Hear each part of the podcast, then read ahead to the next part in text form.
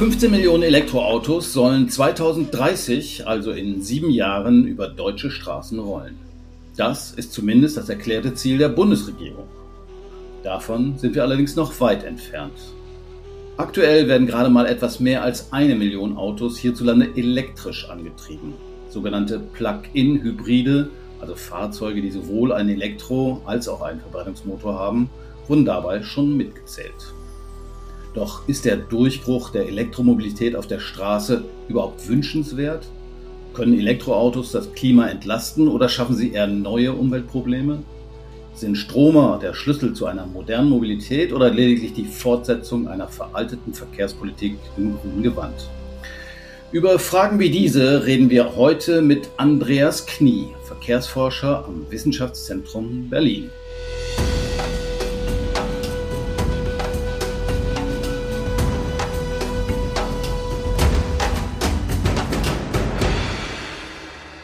Morgen, Herr Professor Knie.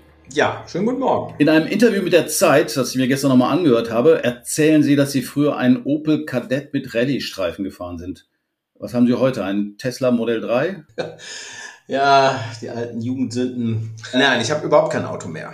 Und wenn ich ein Auto habe oder nutze, was ich natürlich auch tue, dann fahre ich meistens mit elektrischen Carsharing-Autos. Die Frage ist allerdings, ob tatsächlich Elektroautos die Verkehrsmittel der Zukunft sind. Für sich haben Sie diese Frage offenbar mit Ja beantwortet. Ich habe mal geguckt, wie viel gibt's denn jetzt also äh, auf deutschen Straßen und jetzt gab es gerade jetzt die Meldung, dass es nochmal relativ große Anmeldungen gab, also relativ viele, die angemeldet worden sind im August, weil die Förderung sich offenbar geändert hat. Das heißt, da haben alle nochmal zugeschlagen. Die Frage ist allerdings, was sind das für Elektroautos? Weil ich habe mir gestern nochmal ein bisschen rumgelesen und da stellte ich dann fest, dass eben sehr viele große Elektroautos gekauft werden und die wiederum in der Ökobilanz dann gar nicht so besonders gut abschneiden, weil sie sehr viel Energie auch verbrauchen in der Herstellung. Das sind also nicht die kleinen Autos, sondern eher SUVs und ähnliche Dinge. Da muss man jetzt mal sortieren. Also grundsätzlich ist das elektrische Auto das deutlich bessere Auto.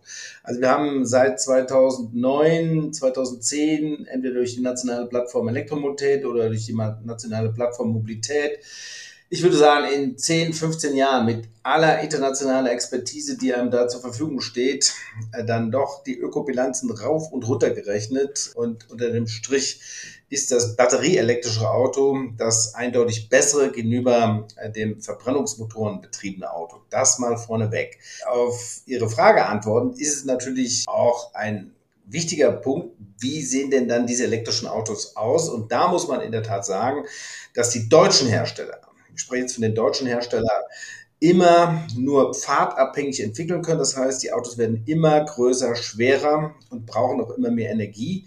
Und da macht es in der Tat, da haben Sie völlig recht, fast schon keinen Unterschied mehr, ob ich jetzt einen äh, hocheffizienten Diesel habe oder ob ich einen batterieelektrischen Antrieb dort habe, weil die Fahrzeuge insgesamt ineffizient sind. Und wir haben, um das auch nochmal zu sagen, wir haben im Moment, das kann man wirklich sagen, drei Autos aus deutscher Herkunftsform, die noch unter 25.000 Euro kosten. Alles andere ist in einer ganz anderen Liga unterwegs, aber andere Hersteller machen es anders nach. Nur in Deutschland gibt es von deutschen Autoherstellern keine bezahlbaren und damit auch keine wirklich sinnvollen Autos mehr, äh, die es lohnen machen, überhaupt darüber eine Debatte über Sinn und Sinn der Elektromobilität anzuzetteln. Also wenn ich da nochmal drauf ansetzen darf, was die Ökobilanz angeht. Das heißt also, Elektroautos sind besser als Verbrenner in der Ökobilanz generell. Also ein elektrisch betriebener SUV wäre auch besser als ein SUV mit Verbrennungsmotor. Der Vorteil wird immer geringer, weil die Gesamtbelastung, ich muss ja dieses Auto bauen und dann wird das Auto gefahren, dann hat dieses Auto Reifenabriebe und äh, Emissionen, die wir sozusagen noch gar nicht unmittelbar messen.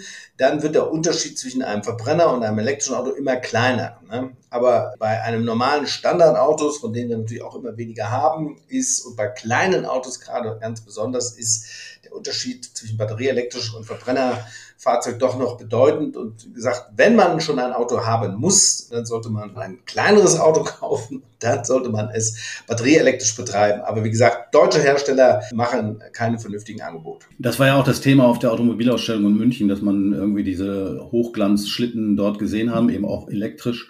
Aber da ist es dann eben so ähnlich wie bei neuen Gebäuden, wo eben auch sehr viel Energie schon drinsteckt und man sozusagen von grauer Energie spricht. So kann man das vielleicht auf die Autos dann auch übertragen, oder?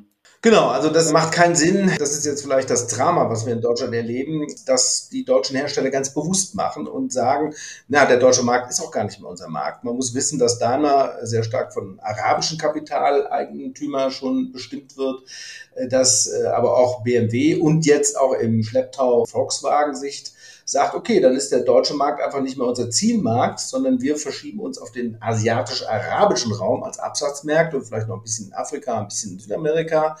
Aber, und das ist jetzt der große Punkt, wir können bei dieser Tendenz sogar unseren Verbrenner drin lassen, weil das ist unsere Kernkompetenz. Kein anderer Hersteller kann so tolle Verbrennungsmotoren bauen wie wir, denn, und das ist jetzt, was jetzt zu beachten ist, wir können das ja dann mit E-Fuels betreiben, also mit diesem synthetischen Kraftstoff, dessen Erzeugung noch unglaublich viel Energie grüne Energie braucht. Und da setzen die deutschen Hersteller auf, dass sie sagen, wir machen gar nicht batterieelektrisch, das ist nur eine vorübergehende Phase, sondern wir wollen auf internationalen Märkten mit E-Fuels dann unsere Verbrennermotorentechnologie beibehalten. Und da müssen wir am wenigsten ändern von dem, was wir bisher können. Und da sind wir auch am erfolgreichsten. Ist dann die Gewinnspanne wahrscheinlich auch größer für die Firmen? Genau, da ist nämlich erstens wie gesagt, wir können am allerbesten Verbrenner bauen. Die müssen natürlich irgendwie nachhaltig sein, also E-Fuel. Und das zweite ist, da sind natürlich große Autos, große Gewinne, kleine Autos, kleine Gewinne. Okay, aber wir haben ja die Diskussion in Deutschland und die Elektromobilität auch deswegen, weil wir im Bereich Klimaschutz beim Verkehr nicht so richtig vorankommen. Und da kann es uns ja eigentlich auch egal sein, ob die Elektroautos von deutschen Herstellern sind oder von chinesischen oder von französischen. Wenn ich mir aber die Neuwagen-Anmeldungen angucke, dann habe ich zumindest gelesen, dass zwei Drittel der Neuwagen Dienstwagen sind oder wahrscheinlich sind es auch noch Mietwagen, nämlich andere Mietwagenfirmen, die äh, Neuwagen kaufen. Und die kaufen ja wahrscheinlich auch nicht die kleinen Build Your Dreams Autos aus China, sondern die kaufen dann doch auch eher die luxuriöseren, oder? Ja, in der Tat ist das richtig. Wir haben etwa zwei Drittel sind sogenannte gewerbliche Zulassung. Das heißt also keine privaten mehr. Und gewerblich hat ein ganz großer Teil, sind dann von Arbeitgeber zur Verfügung gestellte Fahrzeuge. Und da ist natürlich die Besteuerung immer noch sehr günstig. Ein Prozent muss ja dann der Arbeitnehmer bezahlen. Das ist sehr, sehr günstig. Äh, es wird im Moment darüber diskutiert, dass wir die Besteuerung auf zwei, drei Prozent hochziehen. Dann würde man keine Verbrenner mehr nehmen, denn bei den batterieelektrischen ist die Steuer schon deutlich auf 0,25 Prozent des Listenpreises runtergegangen. Also da tut sich auch etwas. Die elektrischen Autos, die im Moment in den Markt kommen, werden in der Tat durch gewerbliche Anmeldungen gemacht. Wobei, zur Wahrheit gehört auch dazu, das hatten Sie auch schon angedeutet, im ersten Halbjahr 2023 ist der Anteil der batterieelektrischen Fahrzeuge auf 17,2 Prozent gesunken wieder, weil eben die Förderung zurückgegangen ist. Und der Anteil der Dieselfahrzeuge ist auf 17,7 geblieben. Das heißt, wir lassen jetzt vor dem Hintergrund der Klimakatastrophen und der, der notwendigen Maßnahmen, erlaubt sich Deutschland sozusagen noch immer mehr Dieselfahrzeuge zuzulassen als batterieelektrische. Das heißt, in der Tat, diese 15 Millionen Fahrzeuge, die wir wegen der CO2-Bilanz dringend brauchen, werden wir tatsächlich nicht erreichen. Die Mittel, um dieses Ziel zu erreichen, setzt die Bundesregierung ja auch auf Zuschüsse ich glaube, 9000 Euro für den Kauf eines Neuwagens, zumindest in Corona-Zeiten oder 6000. Ist das nicht vielleicht auch der falsche Weg? Weil ich meine, die Leute, die so viel Geld für einen Neuwagen haben, denen kommt es auf die 6000 Euro vielleicht auch nicht mehr an. Ja, also was man sieht ist, jetzt sind die Zuschüsse für die Gewerblichen sind ausgelaufen. Das heißt, wir haben einen deutlichen Einbruch der Zulassung. Also da würde es schon nutzen. Und da habe ich ja gerade angedeutet, mit der Besteuerung könnte man ändern. Man könnte weiterhin die günstige Besteuerung für die gewerblich zugelassenen behalten, müsste aber die Verbrenner deutlich höher besteuern. Da sieht im Moment die Bundesregierung aber keinen Weg hin. Die FDP mauert das. Bei den Privaten haben wir tatsächlich bisher vor allem die mittleren und höheren Einkommen haben die auch entsprechend höheren Autos auch gekauft oder die teuren Autos auch gekauft. Und da hätte man äh, sicherlich nochmal die Bezuschussung für elektrische Fahrzeuge an irgendwas wie ein Einkommen verbinden können, so dass tatsächlich nur die unteren und mittleren Einkommen, die sich tatsächlich im Moment noch keine elektrischen Fahrzeuge leisten können, weil die wenigen, die es gibt, immer noch zu teuer sind, hätte man also die weiter mit einer Prämie sozusagen unterstützen können. Das heißt also, lange Rede, kurzer Sinn, in der Tat, die Prämie für private Käufe in den höheren Einkommensklassen hätte man sich sparen können. und man hätte sie äh, verstärkt in die unteren Einkommensklassen einziehen können. Und das sollte man immer noch machen, wenn man die Zahl der Autos erhöhen will, denn sonst wird nichts passieren. Ist das Augenmerk auf die Elektromobilität oder die Elektroautos überhaupt äh, angemessen? Wir haben, ich glaube, jetzt kamen auch gerade wieder die neuen Zahlen raus, wie viele Autos eben auf den deutschen Straßen fahren. Sie haben sie vorhin genannt. Und da sind ja weiterhin Zuwächse zu verzeichnen. Also gerade im Vergleich zu 2012, also vor zehn Jahren, ungefähr zehn Prozent Zuwachs nochmal. Wo ich jetzt gedacht hätte, oh, jetzt irgendwann reicht es auch mal langsam, was die Autodichte im Land angeht, weil man findet ja keinen Parkplatz mehr, es steht dauernd im Stau etc. Und all das wird ja nicht gelöst durch elektrische Autos, ob ich nun hinter einem Elektroauto im Stau stehe oder einem Verbrenner. Okay, ist für die Abgase, die dann reinfließen, vielleicht nochmal entscheidend, aber nervig ist beides. Ja, in der Tat, wir haben im Schnitt in den letzten Jahren, inklusive auch der Pandemie, immer so einen Anwuchs der Fahrzeugflotte von ein bis drei Prozent pro Jahr gehabt. Also das ist schon jede Menge Holz, ne? Also das muss man schon deutlich sagen. Das einzige Vorteilhafte, was wir seit der Pandemie erleben und messen, ist, dass die damit gefahrenen Kilometer gesunken sind. Ja, wir haben jetzt etwa im Jahre 23 gegenüber dem Jahre 22 minus 10 Prozent weniger Verkehrsleistung, also zurückgelegte Personenkilometer. Das ist schon mal deutlich und davor war es während der Pandemie auch deutlich weniger. Das Auto war zwar immer noch wichtig für deutsche Menschen während der Pandemie, weil man ja den ÖV ziemlich gemieden hat, aber man ist damit nicht mehr gefahren ne, also nicht weitergefahren. Das heißt also, hier haben wir zum ersten Mal eine erste Erkenntnis, dass die Spitze des Eisbergs ist sozusagen überwunden. Aber wir können doch deutlich sehen, dass Menschen mit den Autos anders umgehen. Das heißt, die Leute kaufen sich die Autos und stellen sie sich auf den Parkplatz oder ins Museum in die Garage, weil es eine Geldanlage ist oder warum? Nein, das ist äh, erstmal wird das Auto kaufen, das Auto nutzen immer noch sehr, sehr, sehr leicht gemacht. Wir können ja hier allein schon nach Berlin mal schauen. Dort kann man sich das Auto in fast überall der Ecke der Stadt einfach hinstellen. Sollte man das Glück oder das Unglück haben, in einer parkraumbewirtschafteten Zone sein, zahlt man immer noch 10 Euro im Jahr also im Jahr, damit man das Auto irgendwo abstellen kann. Das Kaufen haben wir eben schon gesagt, das äh, durch den Arbeitgeber zur Verfügung stellende ist, das sind riesige Möglichkeiten, die ich dort nutzen kann. Der Preis, sollte man auch daran erinnern, der Dieselpreis wird nach wie vor mit 8 Milliarden jedes Jahr subventioniert. Also, das ist wunderbare Förderung, aber was wir beobachten in den Städten, allerdings in den großen Städten, nicht nur in Berlin, aber auch in Köln, Düsseldorfer Raum, im Frankfurter Raum, dass wir eine Verkehrung der Situation haben. Während früher war das Auto das Maß der Dinge, das alltägliche Fahrzeug und man hat dann am Wochenende ist man mal Fahrrad gefahren oder man ist mal einen Ausflug mit der Straßenbahn oder mit der Bahn gemacht. Das hat sich heute verkehrt. Heute ist in den Städten das alltägliche Fahrzeug eher das Fahrrad, das zu Fuß gehen, die Kombination U-Bahn, S-Bahn, Sharing-Fahrzeuge und das Auto ist die Mobilitätsreserve. Also das, was man sozusagen als Multimodalität bezeichnet. Genau, das nutze ich aber, das ist wichtig. Das Auto brauche ich noch und wenn ich das Auto wunderbar verfügbar habe, dann kann ich mal zur Ostsee, zur Nordsee und diese Mobilitätsreserve tut unsere Städte natürlich weiter mit Blech sozusagen zuschütten. Aber wie gesagt, sie werden nicht mehr so oft gefahren. Aber es ist auch interessant, aber die Leute steigen ja deshalb um aufs Fahrrad, weil es einfach das bessere Verkehrsmittel ist für die kürzere Distanz, als wenn ich irgendwie mit dem Auto drei Kilometer fahre und dann wieder keinen Parkplatz finde oder ähnliches. Ist ja eigentlich ein bisschen aus der Not geboren oder würden Sie das anders einschätzen? Sie sind ja von Hause aus Soziologe. Also ich meine, warum machen die Leute das? Ja, es ist eine Kombination, in der Tat. Also der Mensch macht sein Verkehrsverhalten in Routinen, also er will darüber nicht nachdenken. Ne? Und in den Ballungsräumen mit dem Auto sich zu bewegen, macht immer weniger Sinn, weil eben die Bequemlichkeit in Frage stellt ist. Ich muss Parkplätze suchen, ich stehe im Stau, das ist alles nicht so kommod. Und deshalb sind gerade für die kurzen Strecken so bis fünf, sechs, sieben Kilometer ist das Fahrrad eine wunderbare Alternative. Plus, dass ich mich natürlich bewegen kann und plus, dass ich meine Individualität weiterleben kann. Ich kann dann fahren, wann ich will. Und sozusagen, es schimmert schon durch, auch wenn die Leute das in den Interviews nie so richtig zugeben. Man weiß schon, dass das Autofahren jetzt nicht gerade super gut für die Umwelt ist. Ne? Deshalb versucht man schon auch sein Leben im Rahmen seiner Möglichkeiten, die sind sehr unterschiedlich, dann auch zu verändern. Und da ist das Fahrrad der ganz große Gewinner. Wir haben den letzten Jahren praktisch äh, deutschlandweit eine Verdopplung der Fahrradfahrenden.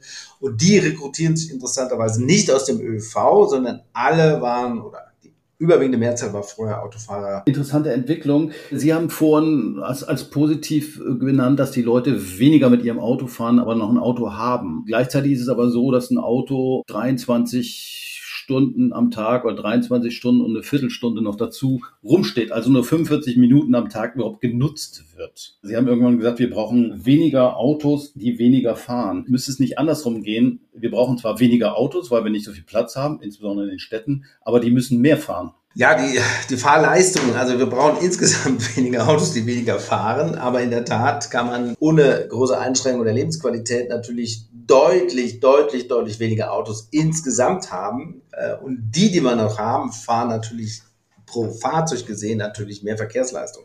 In der Tat sind es im Moment 96,8 Prozent so. Das ist im Moment das Maß der Dinge, wo das Auto steht. Ne? Und vor allen Dingen, wenn es dann fährt, ist die aktuelle Zahl, ist die Besetzungsgrad bei 1,01. Ne? Das heißt also, es ist ein völlig ineffizientes Transportsystem, was eben auch den letzten großen Vorteil, nämlich die Bequemlichkeit dabei ist zu verlieren. Und dementsprechend gehen wir davon aus, dass in der Tat in den Städten ein langsamer Hang zu anderen Verkehrsmitteln ist und wir interviewen ja intensiv auch jugendliche Menschen, die sagen, ja, Führerschein mache ich auch noch und äh, ich nutze auch immer noch Autos, aber das Auto als das große Ding, dieses Feiern, diese Ikone der Moderne, dieses äh, hat das Auto verloren. Das heißt, das Auto ist eine Commodity geworden wie Gas, Wasser, Strom. Es ist da und wenn man so weit ist, dann kann man auch die Zahl der Autos, wenn man denn eine entsprechende politische Randbedingung einfügt, nämlich den Platz nicht mehr so zu verschenken, kann man auch die Zahl der Autos wahrscheinlich ohne große Not deutlich reduzieren.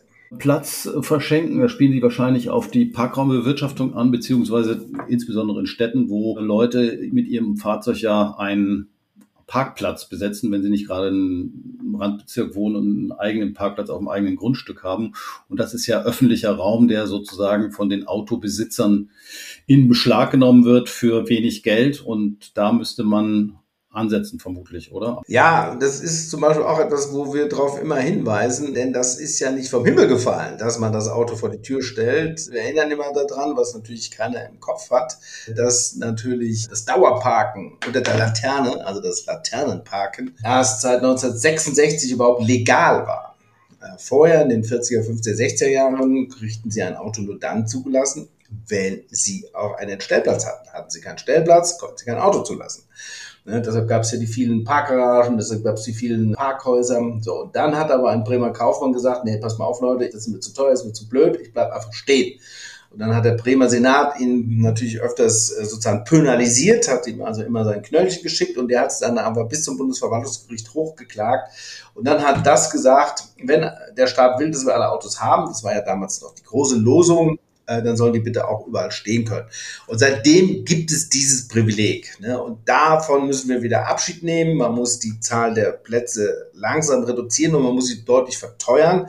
Und dann muss man die Menschen dazu bringen, wenn sie schon ein Auto haben sollen, sollen sie das private Auto, was ja nur ihnen gehört, exklusiv für sie nutzbar ist, auch auf einem für sie nur exklusiven Stellplatz abstellen. Und da wird es die große Renaissance der Quartiersgaragen und auch der Hinterhofstellplätze wieder geben und auch natürlich der äh, Parkhäuser, die im Moment ja nur kaum ausgelastet sind, weil man kann ja locker auf dem öffentlichen Raum parken. Da hat sich jetzt, wie gesagt, etwas verändert. Da ist die Einstellung doch jetzt deutlich kritischer geworden. Aber in der Tat, wir gehen immer noch aus. Das Gewohnheitsrecht ist doch einfach da. Wir können das doch eigentlich machen. Davon müssen wir uns aber langsam verabschieden. Ist der Hype ums Elektroauto tatsächlich gerechtfertigt? Ist das wirklich das zentrale Element für eine Verkehrswende? Ich mich erinnert das so ein bisschen auch an die Diskussion um den Katalysator in den 80er Jahren. Damals hat man diskutiert Tempolimit und natürlich hat sich die Autoindustrie damals schon dagegen gewehrt. Also man wollte das vor allen Dingen im Zusammenhang mit dem Waldsterben war das als ein Diskussionspunkt angesprochen worden. Und dann ist man mit dem Katalysator gekommen, und das ist also eine technische Lösung. Und das Problem war zwar nicht gelöst, aber war zumindest vom Tisch. Man hatte kein Tempolimit. Heute ist es so, wir reden über Elektroautos als Mittel gegen den Klimawandel. Aber ist es das wirklich? Ja, ja, doch, doch. Das ist schon deutlich besser. Der Verbrenner hat eine Effizienz, äh, sagen wir mal, eine Aus, äh, Nutzung der Energie von, wenn man mal ganz gut rechnet, von 35, 38 Prozent, das elektrische Auto von 95 Prozent. Also das ist völlig klar, dass das elektrische Auto das deutlich bessere Auto ist, zumal es auch mit dem jetzigen Strommix, aber auch mit einem zukünftigen Strommix sogar mit heimischen Energien betrieben werden kann und auch keine, es braucht Batterien, die brauchen seltene Erden, aber auch der Verbrenner braucht Katalysatoren, das sind Chemiefabriken, die Edelmetalle haben, das ist Sondermüll, also die Rezyklierbarkeit eines Elektroautos ist deutlich besser als die eines Verbrennerautos. Das heißt also, das Auto ist das Bessere, aber in der Tat darf es auch in der Summe muss es weniger werden, wenn es was äh, wirklich äh, bringen sollte und die Nutzungsfrequenz muss höher sein. Das heißt also, es kann nicht sein, dass jeder sein eigenes Auto hat, sondern da ist Sharing, also das gemeinschaftliche Nutzen von Autos, die Perspektive. Das heißt also, das elektrische Auto allein rettet die Umwelt nicht, aber es ist schon mal besser als das Verbrennerauto, aber es muss natürlich in der Summe weniger sein und es müssen auch die gefahrenen Kilometer in der Summe weniger werden. Es gibt ja nicht nur batterieelektrische Fahrzeuge, also Stromfahrzeuge, sondern es wird auch viel diskutiert über E-Fuels und Wasserstoff. Der große Haken ist, dass das wohl, da sind sich die Experten einig, doch sehr teuer ist und außerdem nicht genug Wasserstoff da ist und E-Fuels eben auch sehr viel Strom benötigen, sozusagen, um die herzustellen. Also von daher, da sind sich die Experten relativ einig, keine wirkliche Alternative. Wie sehen Sie das? Es wird immer von der berühmten Technologieoffenheit gesprochen. Klar, wir wissen alle, dass Schwerlastverkehre schwer mit batterieelektrischen Fahrzeugtechnologien auszustatten sind. Deshalb haben wir immer gesagt, für die kurzen Strecken und für die leichten Fahrzeuge batterieelektrische Antriebe. Für die schweren Fahrzeuge, die lange Strecken fahren, ist die Wasserstoff-Brennstoffzellentechnik die bessere. Allerdings müssten wir dann es erreichen, in Deutschland viel mehr grünen Strom und damit auch grünen Wasserstoff herzustellen. Das äh, folgt noch nicht. Und die E-Fuel-Debatte, das ist ja wirklich ein ganz wertvoller Stoff. Den sollten wir bitte nur in der Menge, wie wir ihn im Moment haben, für ganz, ganz äh, wenige Antriebe vorhalten. Das wären die Flieger, das wäre der Flugverkehr. Und wir werden es niemals schaffen, in den nächsten 30, 40, 50 Jahren E-Fuels als massentaugliches Unterfangen hier zu etablieren. Und wir sollten es auch nicht tun in Feuerland, wir sollten es auch nicht tun in Afrika, weil dann werden wir die postkolonialen Strukturen wieder reproduzieren, von denen wir ja schon mal in den frühen Jahrzehnten gemerkt haben, dass sie wirklich nicht äh, nachhaltig sind. Das heißt also, batterieelektrisch wird das nächste Thema sein. Danach kommen dann die anderen Antriebe peu à peu dann zum Zuge. Was schätzen Sie, wie lange wird das dauern? Also diese Antriebswende, wenn man davon mal aussprechen will. Also ich habe irgendwo gelesen, der Wechsel vom Pferdetaxi zum Auto hat nur zehn Jahre gedauert ungefähr. Das Elektroauto, der Elektromotor ist ja schon na, 120 Jahre alt ungefähr. Ja, ist ja mindestens genauso alt wie der Verbrenner. Das elektrische Auto hatte seine Nische natürlich immer schon, aber die große Wende, wenn man jetzt China als das Maß der Dinge, da ist das Thema durch. Dort erwarten wir nächstes oder spätestens übernächstes Jahr den Break-Even. Dort werden dann mehr batterieelektrische Autos zugelassen als Verbrenner. Aber liegt es nicht auch daran, dass wahrscheinlich die Chinesen weniger Autos haben auf die Bevölkerungsdichte äh, gesehen? Das heißt, die müssen nicht umsteigen, sondern das Elektroauto ist dann sozusagen das Erstauto, das sie sich überhaupt kaufen? Ja, die hm, chinesischen Anbieter haben vor allen Dingen das elektrische Auto auch genutzt, um auch günstigere Autos zu bauen, weil für die war Verbrennertechnologie schwer, kompliziert, teuer. Das elektrische Auto ist ein einfacheres Auto, ein günstigeres Auto. Das ist auch eine neue chinesische Industrie. Tradition, die dort äh, gebildet wird. Das ist richtig, aber auch andere Staaten, nehmen wir mal europäische Staaten wie Norwegen, wie die Niederlande, auch wie Frankreich, äh, setzen strategisch auf die elektrische Fahrzeugflotte. In den USA ist es ambivalent. In Kalifornien wird äh, zukünftig auch alles nur noch elektrisch sein. In anderen Teilen der Staaten wird es weiter Verbrennerfahrzeuge geben, aber Insgesamt kann man sagen, dass für die meisten der Nationen es völlig klar ist, dass sie auf batterieelektrische Fahrzeuge setzen. Für die Hersteller, wie gesagt, die Deutschen werden das nicht umstellen, sondern sie werden versuchen, so lange wie möglich die Verbrennertechnologie zu erhalten, damit sie eben ihre Kernkompetenz weiter nutzen können und versuchen, den Umweltbonus sozusagen dadurch zu erhalten, indem sie auf E-Fuel setzen, was aber im Moment äh, in Menge und Qualität gar nicht da ist. Das heißt also, hier versucht die deutsche Industrie auch mit Unterstützung der Bundesregierung möglichst diesen Umschwung zum batterieelektrischen Auto zu verzögern. Es gibt kein Verbot für Verbrenner. Die Prämien für batterieelektrische Autos sind zurückgegangen. Die Privilegien für Verbrennerfahrzeuge bleiben. Wir haben keine Umweltzone wie jetzt in London, die möglicherweise Verbrenner ausschließen würde. Also das heißt, der deutsche Staat tut alles, um das auch mal eindeutig zu sagen, dass der Wandel von den Verbrennertechnologien zur batterieelektrischen Antriebsstruktur möglichst weit nach hinten verschoben wird. Was müsste der Staat Ihrer Meinung nach tun? Er müsste zumindest mal sich europäisch verständigen und das Verbot für Verbrenner mindestens 2035 festsetzen. Zweitens müsste er andeuten, dass in den Umweltzonen, die wir ja schon kennen, also sind die Kernstädte, in den nächsten fünf Jahren kein Fahrzeug mehr, was über 50 Gramm CO2 ausstößt, reinfahren kann. Also 50 Gramm wäre ein 2 Liter Auto ungefähr, ne? Wenn man das in, in Verbrennermotorentechnologie Werte umrechnet, etwa 2 Liter pro 100 Kilometer, das schaffen die Verbrenner in der Regel nicht mehr. Dann wäre es eigentlich auch ein Vorteil für elektrische Fahrzeuge.